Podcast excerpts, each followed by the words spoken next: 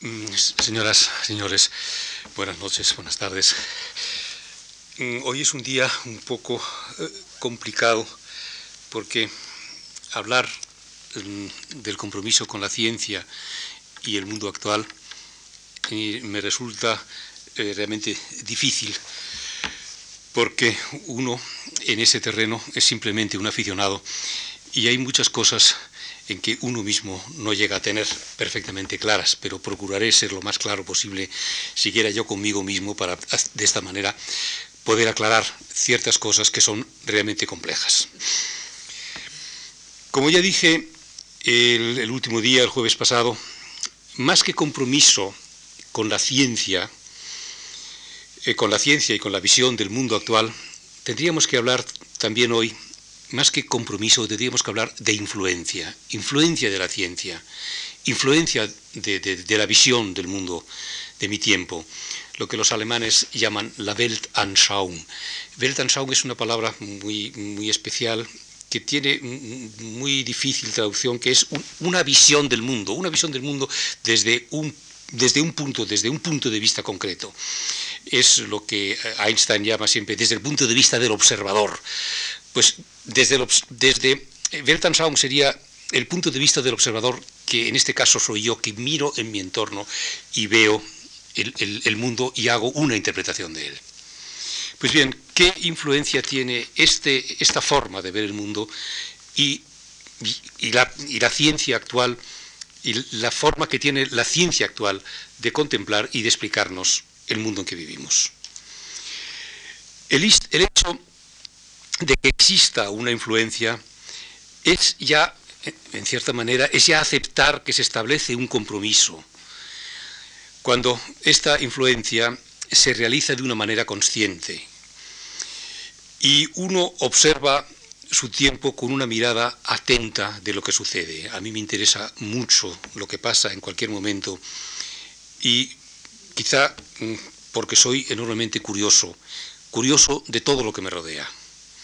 Para mí sería, es un punto de vista muy personal, para mí sería terrible el que en un momento dado se pudiese estrenar una obra, se pudiese descubrir algo en los días en que estamos y que yo me enterase mucho más tarde o que ni siquiera me llegase a enterar.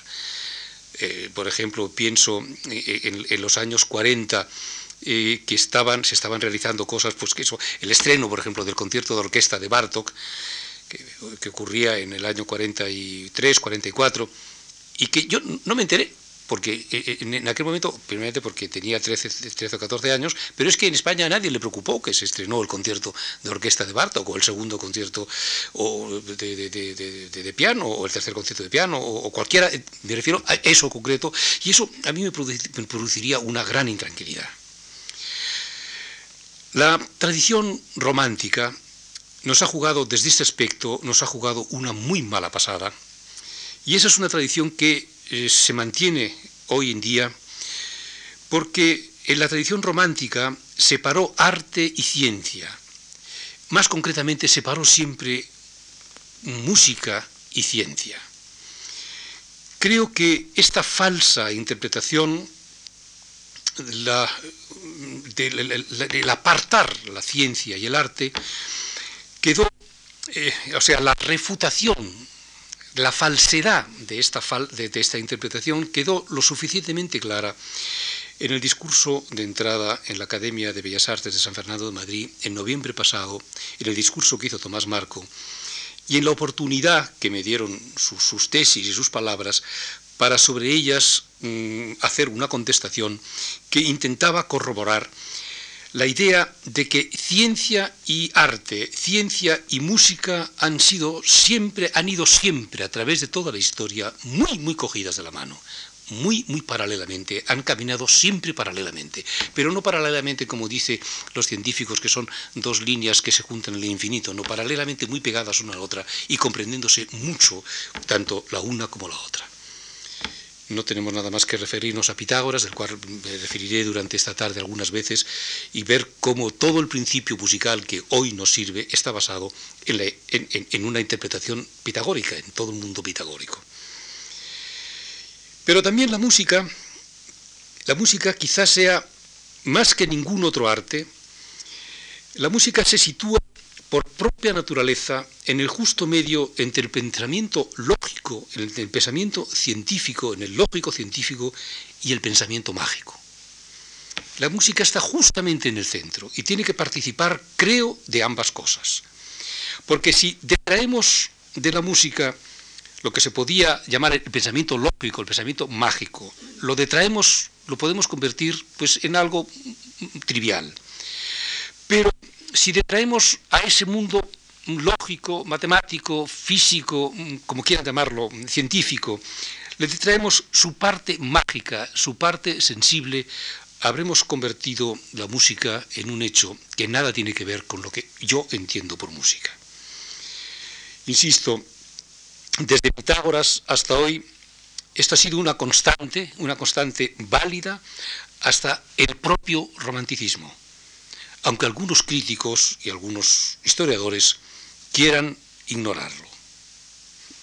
como simple anécdota, como ejemplo, eh, muy reciente, ayer escuchábamos la cuarta sinfonía de Brahms. El último tiempo de la cuarta sinfonía de Brahms, escrito con un impulso romántico, con un impulso de, llegar mm, a penetrar realmente en la sensibilidad del, que escucha y del que toca, está hecho de una manera tan científica en que si se le quita toda esa parte científica impresionante que hay alrededor, ese tiempo no tendría, no tendría razón de existir, no podría existir. Piensen ustedes que es un tema con variaciones, tema que empieza eh, son ocho compases, esos ocho compases se repiten 32 veces, en el principio del, último tiempo, 32 veces iguales. Y está hecho pensado así, y el oyente, el oyente que no conoce la estructura de esta obra, es incapaz de seguir, pero ¿dónde está el tema? ¿Dónde está el tema de este, de este último tiempo, de la cuarta sinfonía?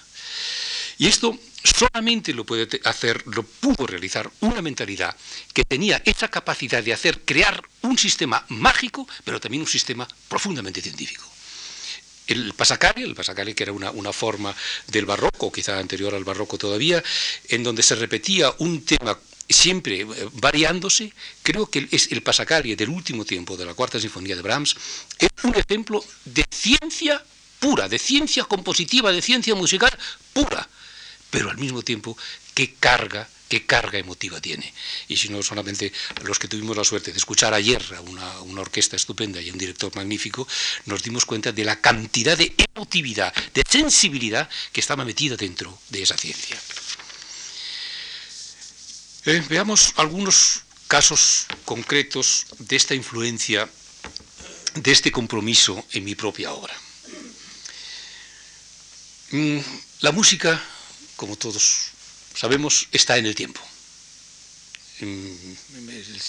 La, música sucede en el tiempo y como ya he repetido alguna vez, la música es una sucesión de ahoras, de ahoras sonoros que necesitan una estructuración para que el discurso pueda percibirse como una idea unitaria que se desarrolla temporalmente necesita una estructuración que puede ser cualquiera. podemos utilizar cualquier técnica, cualquier forma para estructurar ese discurso. Y hay momentos en que esa forma de estructurar ese tiempo se hace por sistemas universalmente aceptados, por ejemplo, la forma sonata, eh, el concierto barroco, la técnica serial, eh, la fuga, o son sistemas que son personales y únicos que se hace autor por autor y que se hacen obra por obra.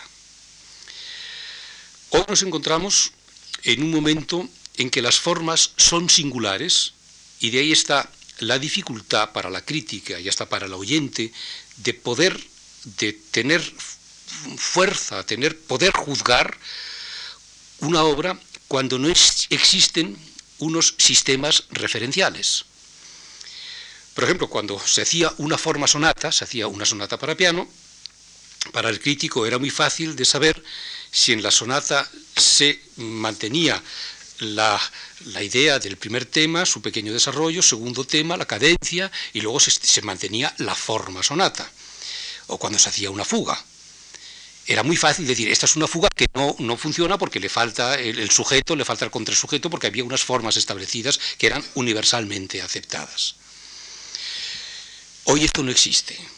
Pero claro, nos olvidamos de que la sonata no existe, ni la fuga tampoco, como no existe mm, la obertura. Lo que tenemos como referencia son precisamente las excepciones.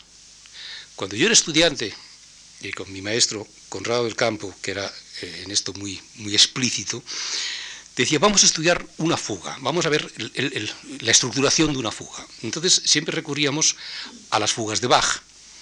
Y decía, fíjate aquí cómo Bach se salta el sistema para hacerlo más expresivo. Y en vez de hacer cuatro compases, hace cinco. Y, después aquí, en vez de hacer el, que el contrasujeto funcione de esta manera, lo hace porque le interesa más para llegar más expresivo. Entonces lo que estábamos viendo que lo que Bach nunca había escrito era una fuga, la fuga, sino una serie de excepciones geniales de la forma fuga. Pero la fuga en sí, la que se explicaba como fuga de escuela, era un rollo, era un tostón, era una música inaudible. Entonces, ¿para qué estudiamos la fuga, porque lo importante era la excepción de la fuga. Lo mismo pasa con la sonata. Dicen, qué maravilla cuando Beethoven llega a destruir la forma sonata para llegar a una mayor expresividad. Bueno, ¿y cuál es la sonata que nos sirve de modelo? Pues una cosa abstracta que realmente no hay manera de escuchar y que a nadie interesa. Esto eh, eh, trae consigo el que yo haya estado algunos años de profesor de, profesor de, composición del conservatorio y cuando les explico les explicaba a mis alumnos que la fuga no existe lo que tienen que hacer es las excepciones geniales de la fuga y que cuanto más se alejen de la fuga mejor será su obra que cuanto más nos acerquemos les decía también en pintura a pintar realmente un caballo y que el caballo sea tan real tan real bueno si lo bonito es que sea el caballo pero que sea todas las excepciones que tiene el caballo y que sea personal es la fuerza que tiene Picasso de destruir esa realidad para convertirla en otra mucho más trascendente. Eso trae consigo, claro, que mis, alumnos aprendieron muy poco conmigo, pero yo es que era, la verdad, yo no podía decir, tenéis que hacer, imitar esta fuga, no, no, tenéis que hacer esta, lo que hizo en su tiempo fue la excepción. Bueno, pues ahora hacerlo vosotros igual y buscar siempre la singularidad de ese hecho. Ahora bien, la música necesita una organización temporal. Y para ello mm, es posible basarse en la pura música o basarse en cosas que vienen desde fuera. Y voy a poner como ejemplo, bueno, como ejemplo mío, cuidado, no como ejemplo de lo que se tiene que hacer en absoluto, sino como ejemplo de lo que yo he hecho, como, como, una, como una, forma de la que yo he intentado resolver este problema. En el, oficio de difuntos, el oficio defuntorum, una obra larga que necesitaba una estructura. Que, una estructura del tiempo, que me diese una forma como el arquitecto necesita mm, crear una catedral, pero necesita buscar algo que empiece, que se, sentar unas bases para sobre ella luego levantar la catedral. Pues aquí yo necesitaba, yo quería escribir una obra larga, que dura una hora, y necesitaba unos puntos concretos de referencia. Estos puntos son un mi, un sonido mi, que se escucha al principio en cinco octavas, son cinco octavas de mis, que van cambiando de timbre, unas veces son eh, los instrumentos de viento y otras veces son instrumentos de cuerda. Y estos cinco mis están al principio de la obra, al final de la obra y en el centro en el centro de la obra, en el centro de la hora y pico que, que, dura, más o menos hacia el centro se vuelven a escuchar este mi, que es, una, es un acorde muy característico, bueno, no podemos decir es un acorde, es una superposición de octavas. Y este sirve como punto de referencia para organizar todo, todo ese mundo. ¿Por qué elegí un mi? Porque quería citar en el centro de la obra, en el tercer tiempo, en un momento quería citar un coral de Bach. Y ahora viene toda la estructura que yo voy haciendo alrededor de, una cosa que es absolutamente fuera de la música. Toda la tesis del oficio de difuntos es un oficio de difuntos escrito para aquellos que ofrecen su vida por los demás, sin practicar la violencia. Toda la tesis de ese oficio de difuntos está basada en la muerte histórica, en la muerte histórica de Jesucristo, que ocurrió históricamente. De esa, de esa muerte histórica se derivan dos, dos consecuencias fundamentales. Una, la teológica, que se puede aceptar, se puede creer o no creer, pero es un hecho que se deriva una consecuencia teológica, y luego una puramente histórica, que tuvo una serie de consecuencias, históricamente hablando. Entonces, ¿cuál es para mí, desde mi cultura, dónde se ha reflejado eh, este hecho histórico, aparte del teológico? Este hecho histórico en mi cultura, ¿dónde ha sido el punto más alto de reflejar esta idea? Insisto que es personal. Pues yo creo que es el momento en el que se escucha en la pasión según San Mateo, después de que el evangelista dice que, Cristo ha muerto, el momento que se escucha ese coral, O Haupt voll Blut und Wunden. Ese coral sencillísimo que hemos escuchado dos veces antes, pero que de repente tiene una armonización completamente dramática, completamente cromática y dramática, para darle una mayor intensificación al, al hecho que se está comentando. Y ese, es, digamos, la consecuencia artística, la consecuencia histórica, la consecuencia cultural, el punto para mí más, claro en donde eso queda reflejado. Podrán decirme que hay corales gregorianos eh, muchísimos en donde esto, donde esto queda presente, hay motetes, existen obras, existen... Pero personalmente creo que ese es el punto que para mí más me afecta, donde nuestra civilización ha creado un momento de expresividad realmente mm, pues, inconmensurable.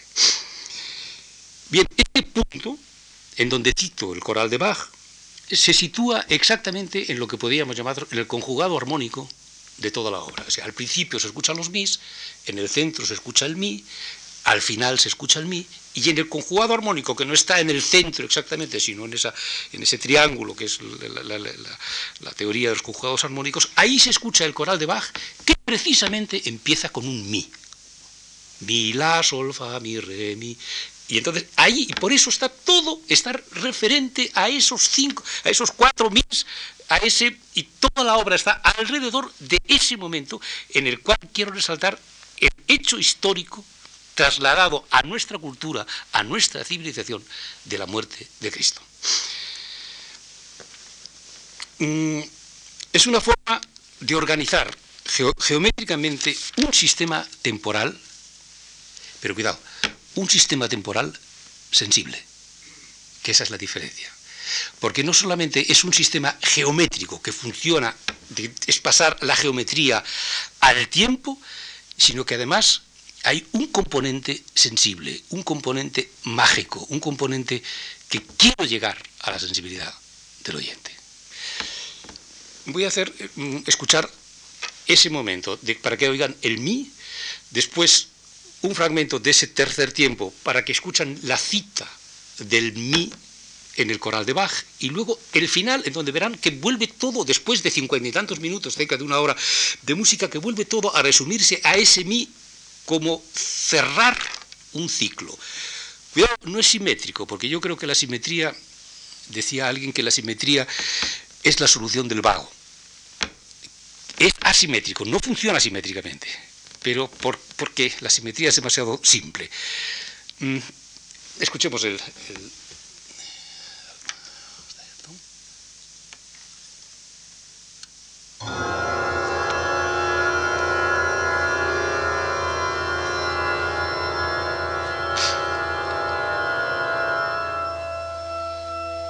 Este es el mi.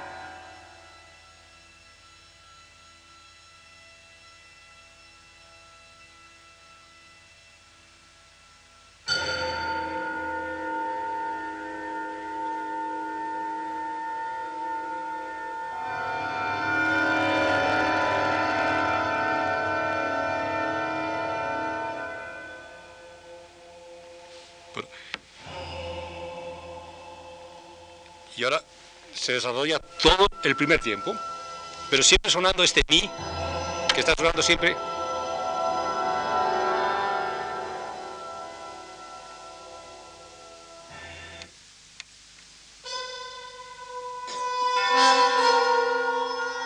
Este es el tercer tiempo.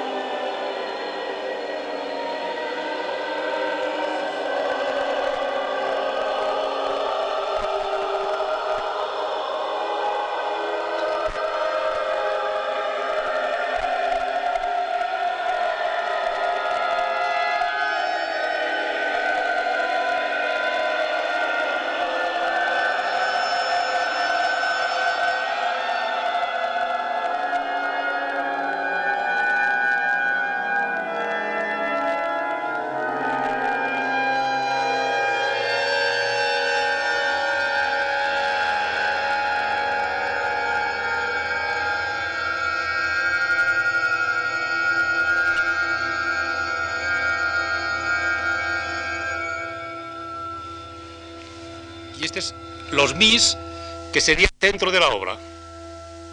Y ahora de aquí viene hacia la cita de, de, Bach, que me, me van a permitir que pase un poco, porque si no se hace un poco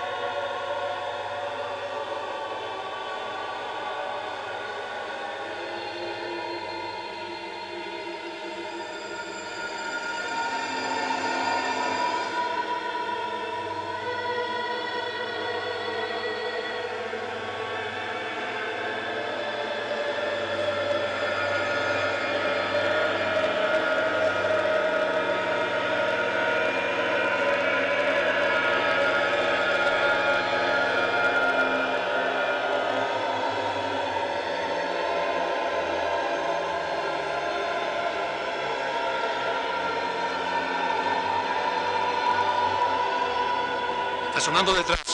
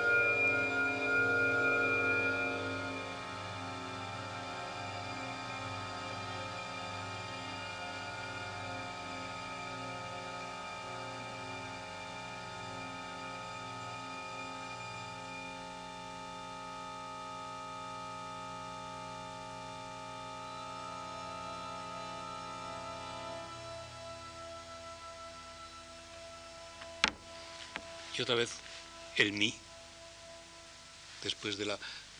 Eh, todas las consecuencias que han, han, salido, la estructuración para llegar al coral de Bach, luego todas las consecuencias del coral de Bach que se, se hace monstruoso porque es fortísimo toda la orquesta y después volvemos otra vez al, al mi. El final es este mismo acorde, el, el, final de la obra, después de que el niño canta aleluya, volvemos otra vez al mi. Con esto he intentado pues, es, explicar cómo una obra que está en el tiempo tiene una estructura geométrica aplicada a ese tiempo, pero insisto, sin perder, por lo menos desde mi punto de vista, sin perder la parte sensible. Mucho más complejo puede ser el análisis del concepto de lo que la, el mundo de la ciencia, mm, en su definición de lo que es lo aleatorio, eh, hace en, mi música. Mm, porque tendríamos que primero explicar qué es, lo que se entiende por aleatorio y después aplicarlo a la música.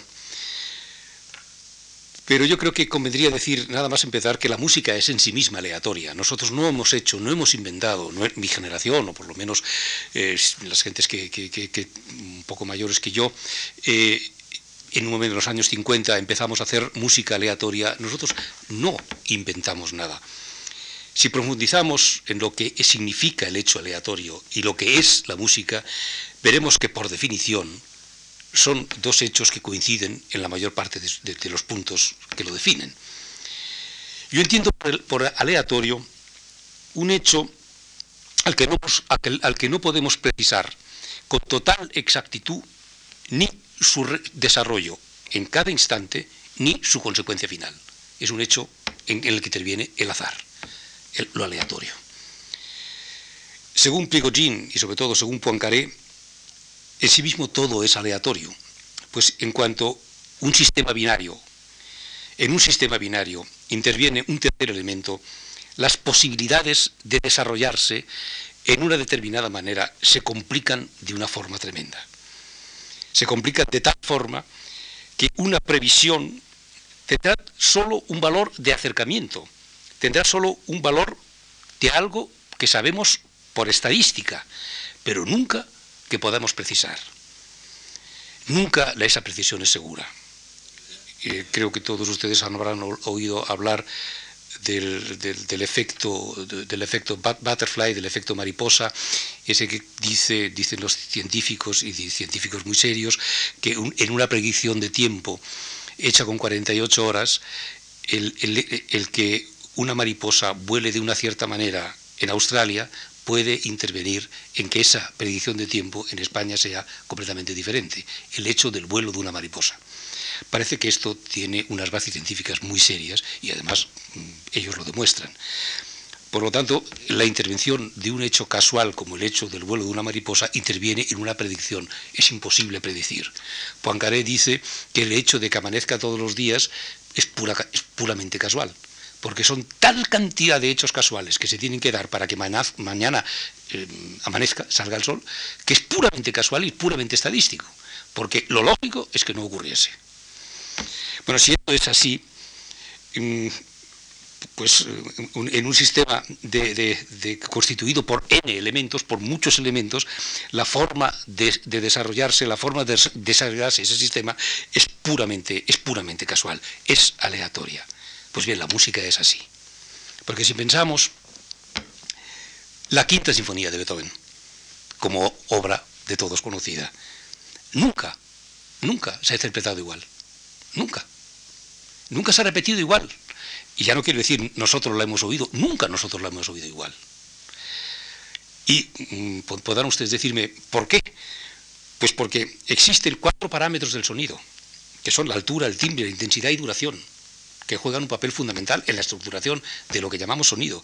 Después existe un, parámetro que es la densidad del sonido. Si esa orquesta está tocada por 12 primeros violines, suena de una manera. Si lo tocan 18, suena completamente diferente. Aunque los otros parámetros los tengamos completamente eh, fijos. Y luego existe la expresividad.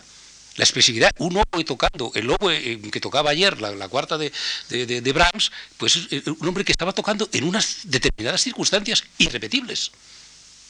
Por lo tanto, esa cuarta sinfonía de Brahms nunca la volveremos a escuchar igual.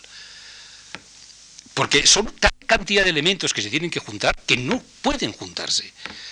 Ustedes podrán, esto que acabamos de escuchar, lo tenemos aquí grabado, yo pongo ahora exactamente los mismos aparatos. Pero cuidado, somos nosotros los que estamos percibiendo las cosas. Ustedes ya han oído lo que antes les he explicado, ya no lo oyen igual, porque están en una, circunstancia diferente. Entonces, las obras, la obra musical es una forma, es como una especie como de proposición para hacer música, en las que hay, está la obra en sí misma, pero la obra está allí como, como posibilidad, como potencia de existir, pero nunca la obra. La obra está en el tiempo y la oímos una sola vez e es irrepetible.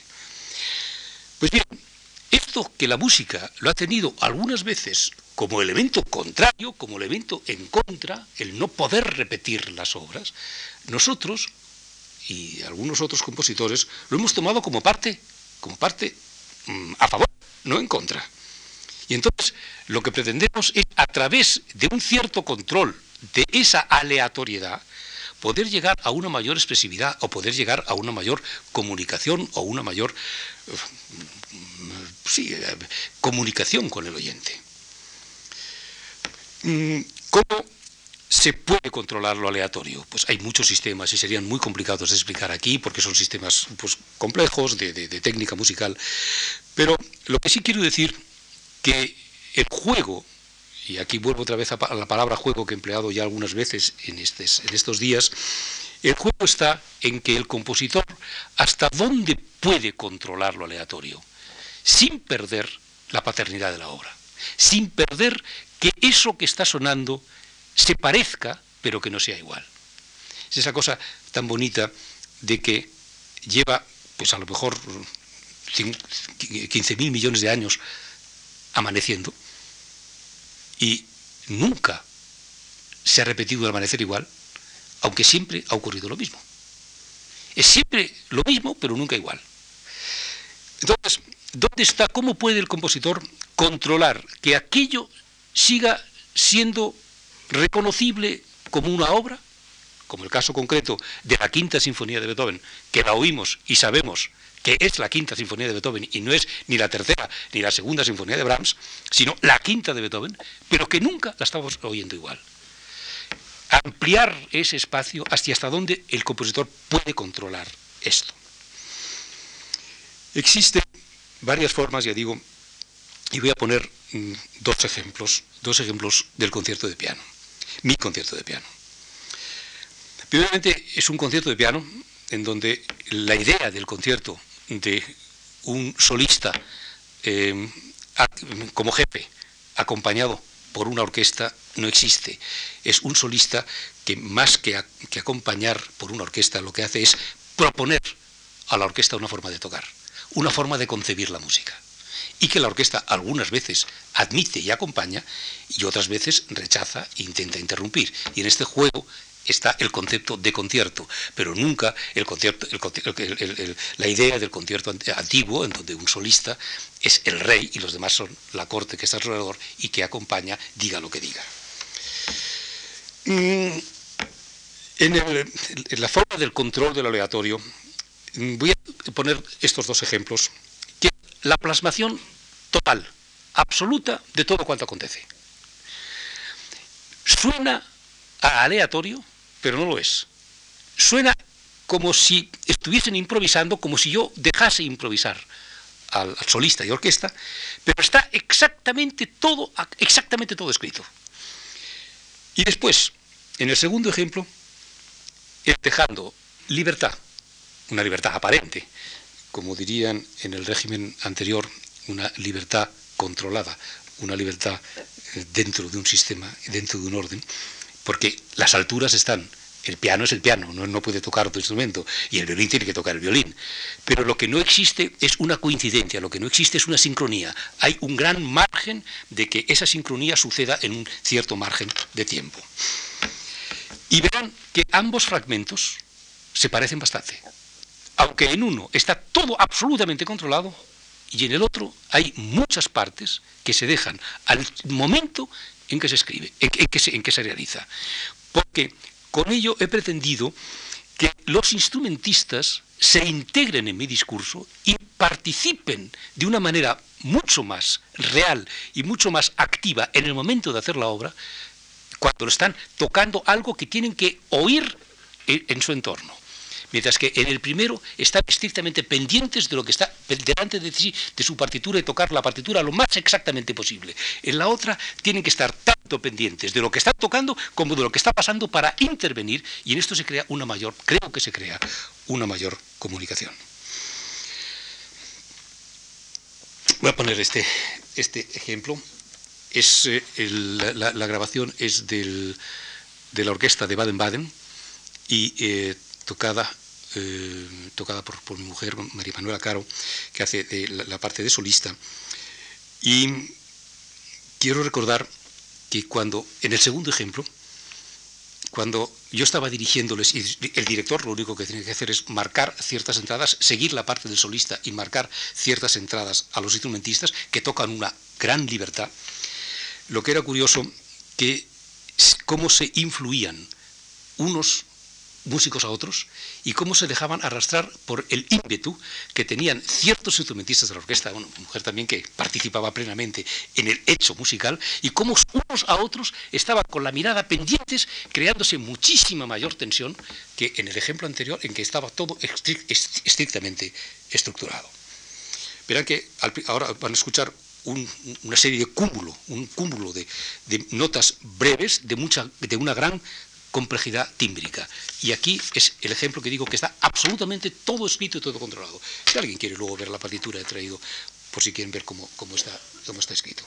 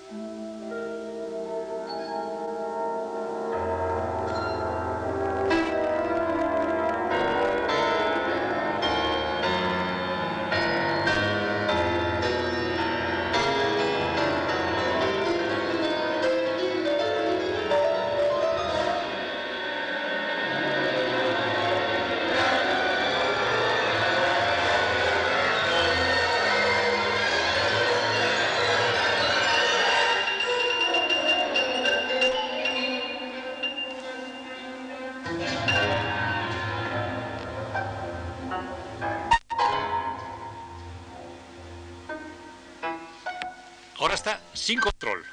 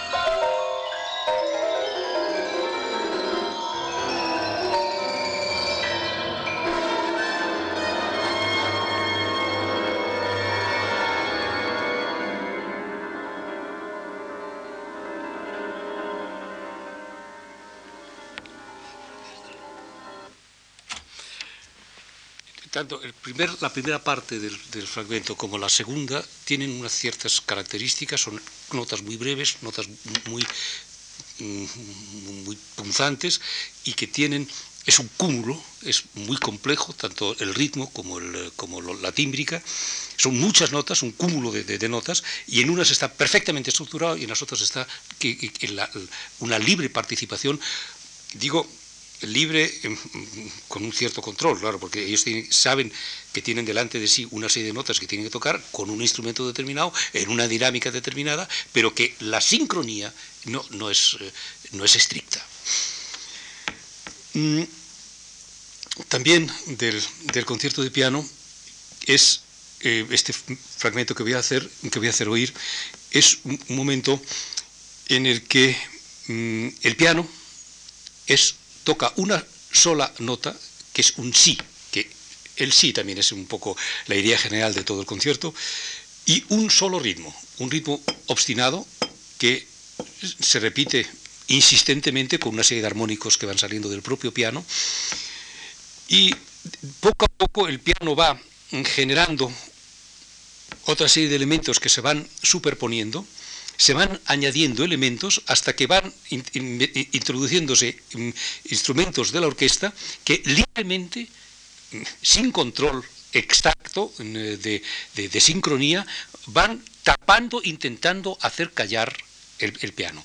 Es lo que decía antes, el piano propone una forma de tocar, que es una nota y un ritmo, la orquesta asume, parte de la orquesta asume y parte de la orquesta va en contra hasta que llega a, una, un, digamos, a un conflicto total en donde todo se termina en un gran mm, clímax y de ahí se pasa al, final me van a permitir eh, poner este, este ejemplo y después, eh, después continuaré con, con otras, otras cosas. Um, aquí tengo que buscar siempre. No,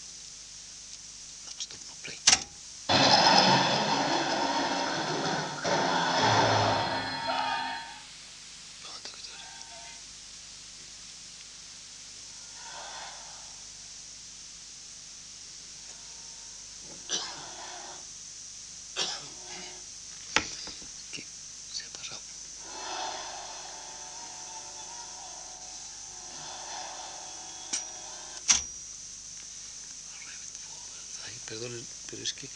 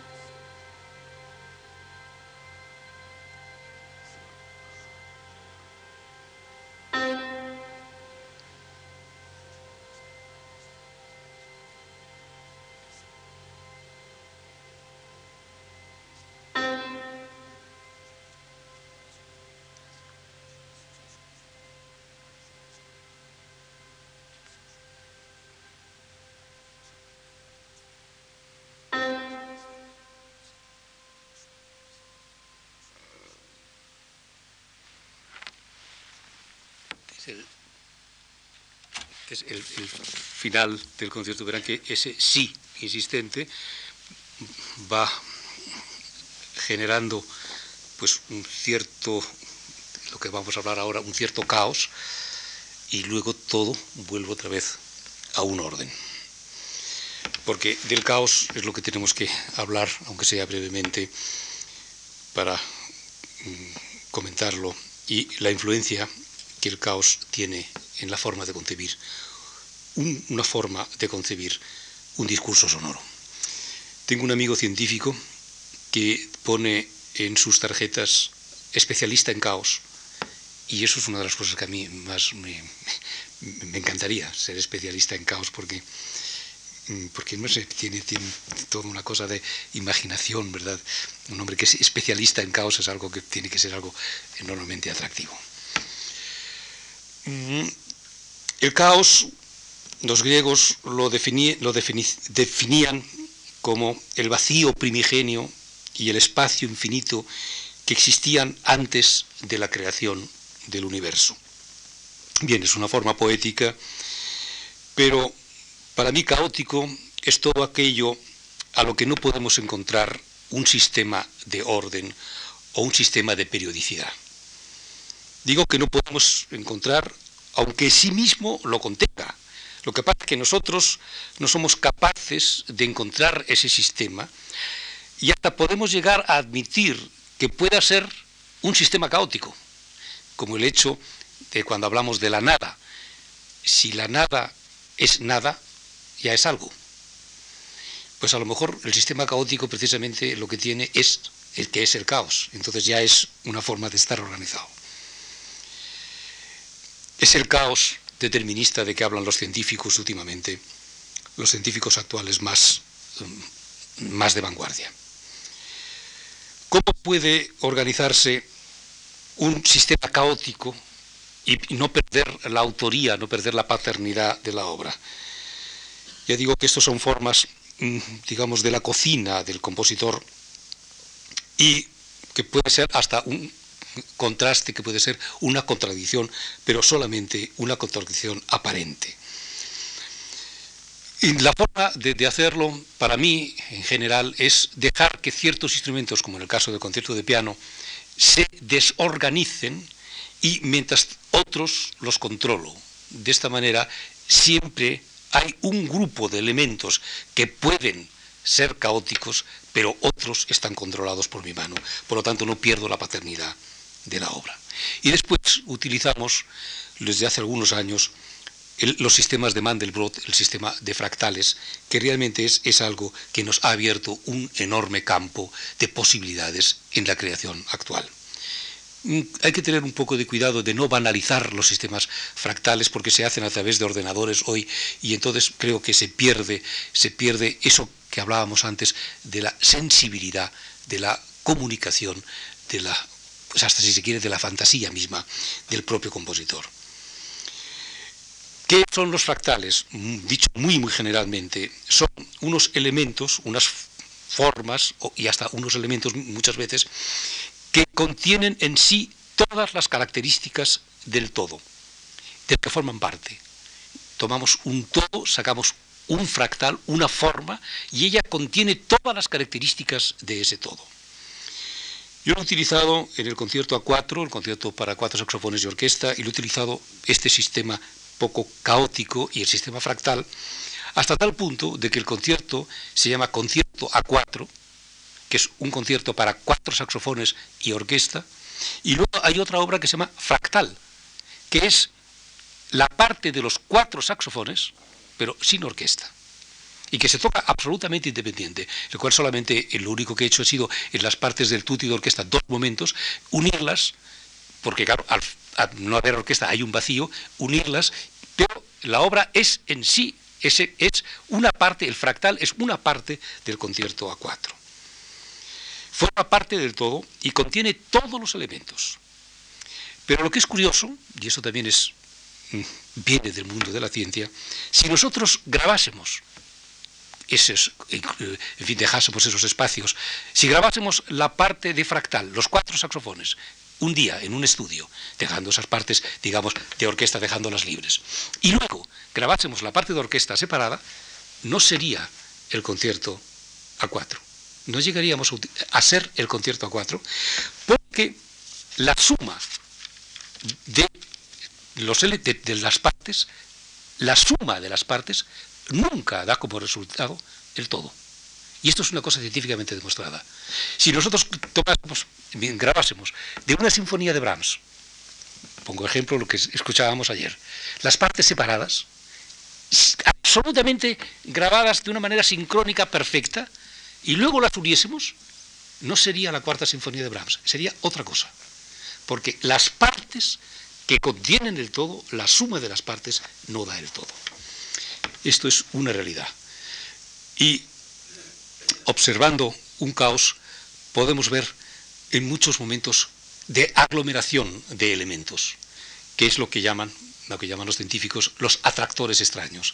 También he utilizado muchas, en muchos momentos de, este, de esta obra y en otras obras también, dejar que un atractor extraño organice de repente un sistema cuidado, un sistema caótico, llamémoslo así, pero es que no hay otra manera de llamarlo. Un momento caótico, de repente hay un elemento, un atractor extraño que organiza todo aquello y atrae, como si fuese, digamos, un agujero negro, que atrae consigo toda la, toda la fuerza, todos los elementos, pues hasta, la, luz.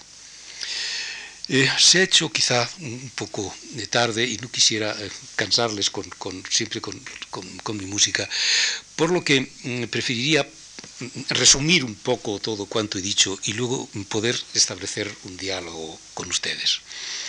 Yo antes me refería a la música, que la música está situada justamente entre el pensamiento científico, el pensamiento lógico y la razón. Y está justamente estos tres elementos en la música al lado de lo mágico, de lo sensible, de lo que se escapa a cualquier racionalización.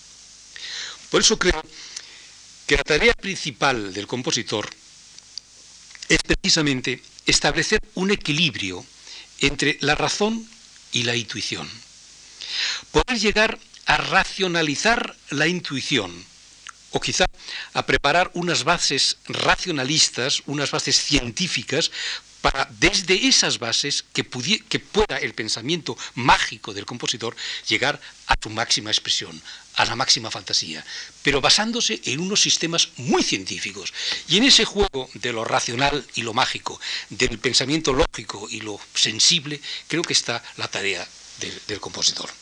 Hay una anécdota que no, no me resisto a no contarles de Pastora Imperio.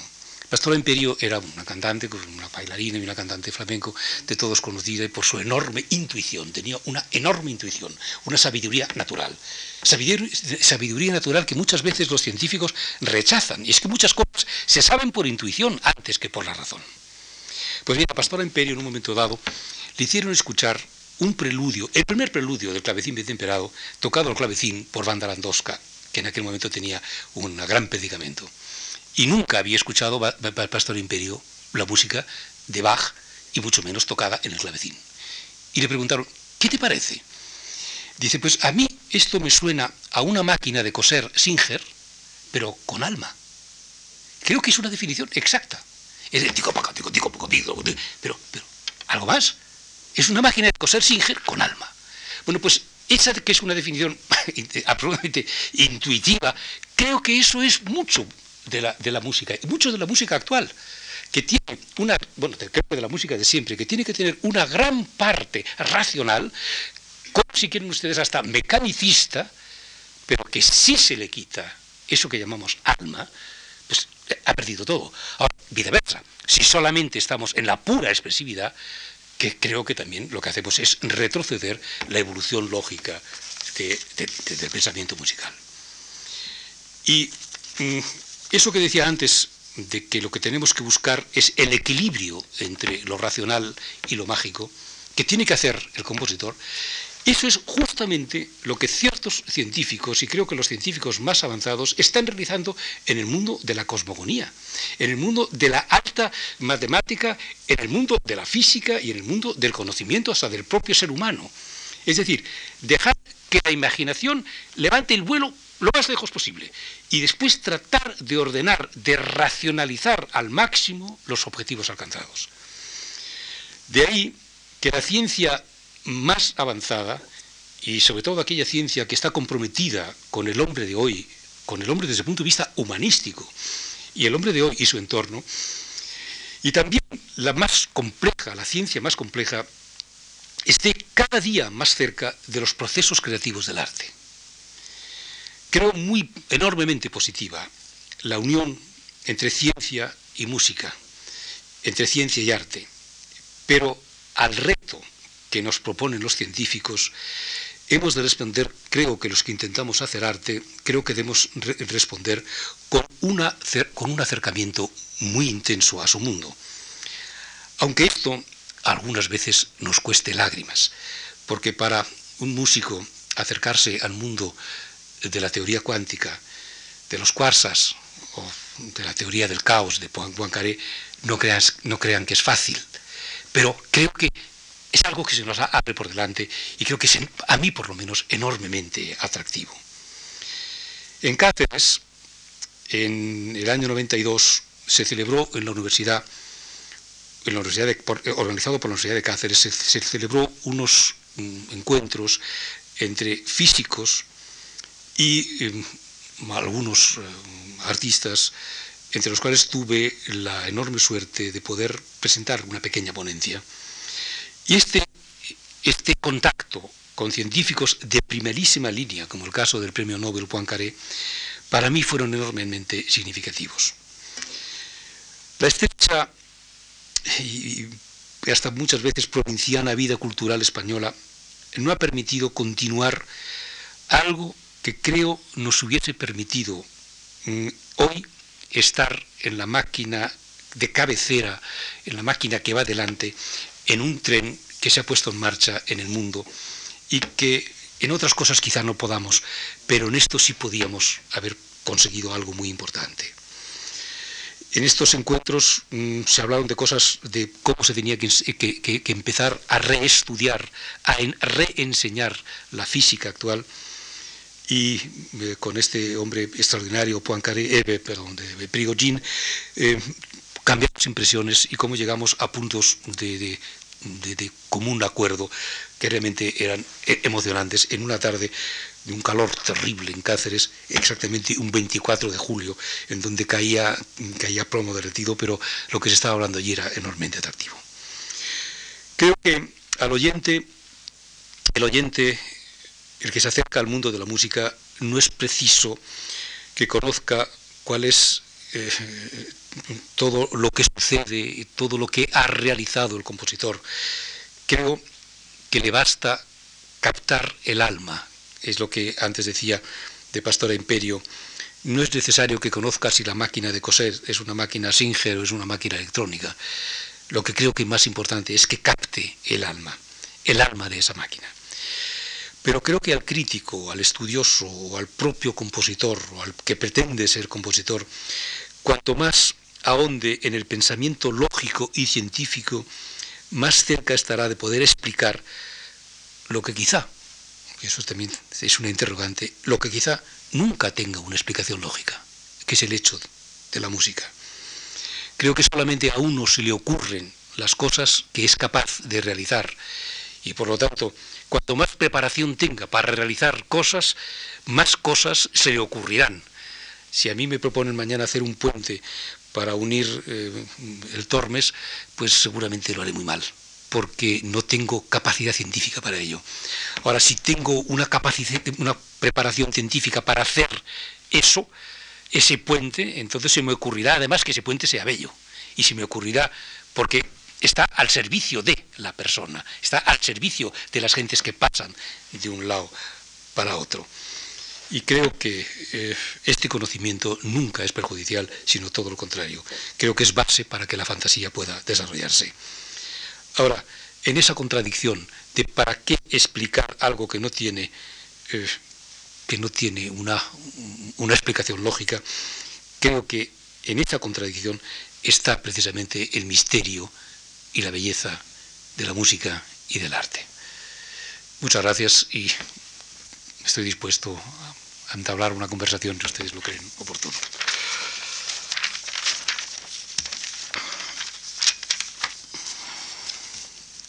Creo que está Alberto, doctor Portera. Todo es inquietante y, a veces eh, capturas, pero uno tiene que escapar de, su red. Eh, en algunos puntos existe una gran convergencia con, lo, con, los conceptos actuales del funcionamiento del cerebro, entendiéndolo uh, como una, unidad eh, con una dimensión eh, múltiple que actúa siempre constantemente para hacer todo a la vez, inmediatamente, instantáneamente. Es un poco el concepto de, holo, de holograma. Y por ejemplo, eh, funciones tan, tan, absolutamente extrañas como es la memoria, como evocar eh, conocimientos previos, antes se pensaba, eh, se hacía, se pasó en los siglos pasados y hasta hace muy poco, en una superlocalización cerebral, entendiendo el cerebro como un gran mosaico en que cada pieza tenía su, su uh, función y su intercomunicación con las demás. Este, este especie de concepto super localizista, ahora se tiende a pensar que es que todo actúa como eh, los sonidos de una orquesta, que todo suena a la vez como una resultante total. Y que la memoria no existe en ninguna parte del cerebro. Como nada existe en ninguna parte específica, sino que, todo existe en todo a la vez. Y que, como tal holograma, como los hologramas eh, ópticos que podemos ver, eh, cualquier fragmento de esa imagen holográfica, que consiste en una, en una reproducción de interferencias por diversos, diversos mecanismos de viaje que hace el rayo láser a través de un objeto o de la imagen, cada fragmento de ese holograma representa al todo. Al todo. Y entonces da la impresión que no, no solo tenemos un cerebro holográfico general, pero a la vez ese está constituido de millones de cerebros idénticos, en que cada uno es capaz de hacer el resto. Lo, lo que pasa es que, claro, son, desgraciadamente, son indivisibles. O sea que no es que, sí, claro. no es que sacando un trozo de cerebro ya tengamos un cerebro pequeñito con igual capacidad que el anterior, claro. Pero sí que, que, pasando a la dimensión, a la dimensión del pensamiento, estas ideas son excitantes. Lo que, lo, lo que decía antes, que el cerebro está constituido por fractales de cerebro que se van repitiendo, se van dividiendo y que en sí mismo cada, cada elemento... Ahora, si tú coges eso y lo pudieses organizar, empezaría y no saldría un cerebro, sería otra cosa. Es que, claro, no es, no es a nivel anatómico. ¿eh? Claro. El, el, el, concepto anatómico existe todavía. O sea, si a nosotros nos quitan un fragmento de cerebro determinado, nos pasa algo raro. Tenemos un cerebro menos ese trozo que nos han quitado. Es, es eh, no el cerebro como estructura anatómica o, o, palpable o analizable, sino el cerebro como, como productor de cosas, de, sobre todo, obviamente, productor de pensamiento, de pasiones, de emociones, de, de, de todas estas cosas. De, eso es lo que, lo que parece que no está localizado en ningún sitio, que es lo que le da al cerebro esa enorme dimensión inalcanzable, inalcanzable en todos los sentidos, porque no, no es, se escapa constantemente, porque al cerebro, evidentemente, nadie lo entenderá del todo jamás, porque tendrá que existir una estructura superior al cerebro para entender el cerebro. Porque el cerebro a sí mismo no se puede entender. Se puede imaginar, soñar con todas esas cosas que, que tú dices también, pero nunca se podrá, se podrá explicar. Solo tendrá que, tendrá que existir una estructura superior al cerebro que utilice los mismos tipos de pensamiento, pero a un nivel muy, mucho más alto, para explicar ese cerebro que tenemos nosotros aquí en la cabeza, que aunque sea humilde, no deja de ser el cerebro humano. No me refiero al cerebro mío, desde luego el mío no. El, el tuyo se acerca más el mío, desde luego, que no se, que no se bastante concreto. Pero sí al, cerebro humano es la, enorme, la, lo que es más fascinante es que ese mismo cerebro, que es la única, el único instrumento con el que contamos para entender las cosas, jamás se podrá entender a sí mismo, porque está a su nivel. Y eso es, eso, esto es, en eso estamos un poco, vamos, hay una línea un poco que, que, que, empalma con lo que estás diciendo tú. Sin embargo, a mí me, me inquieta y, y, me da un poco de miedo esa, esa, ese deseo que tienes tú tan intenso de unir, de unir eh, ciencia y arte. Y a mí me parece que, que, que, eso es muy peligroso. Es muy peligroso porque, porque, es decir, si se llega a la caricatura de que el, el científico haga arte o que el artista haga ciencia, eso sería, pues sería, pues ya te puedes imaginar el resultado. Sí. Lo que sí que se tiene que hacer es que haya una comunicación continua y sobre todo una admiración mutua una, una, capacidad de ensimismarse mutuamente con lo que hacen los demás. Claro.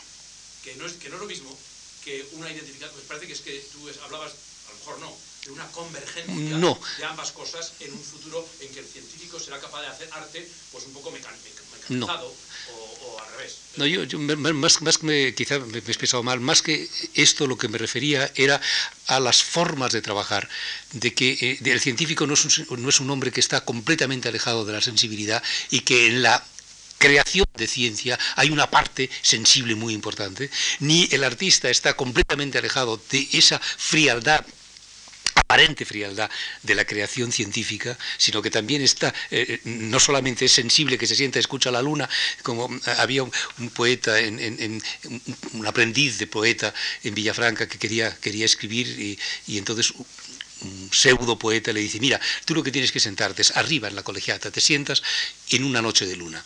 Y si no se te ocurre nada, pues entonces no eres, no eres poeta. Y el pobrecillo se sentó y, lo que agarró es una pulmonía terrible porque es que no tienes que uno quedar pendiente de eso, sino ponerse a escribir, crear, ¿verdad? Decir. Y en eso existe, creo que una, forma eh, muy parecida entre la creación de ciencia, estoy hablando de creación de ciencia, de creación de lo que es en nuestro entorno y la creación artística. En eso sí. Mí es que me gusta exagerar las cosas. A mí me parece que cuanto más separado esté el hombre de ciencia del hombre del arte, más fascinante será el mundo. Más separado. O sea, que lo que, tiene que haber son, es una conexión en otra dimensión pero no, pero no una, una, una especie de, buscar el complemento eh, el uno en el otro. Creo que ese sería un freno enorme a las dos maneras más gigantescas que tiene el cerebro humano de, avanzar, que es, que es una, haciendo, descubriendo cosas existentes e interpretándolas, que es el científico, existe todo, y hay que interpretarlo y buscarlo.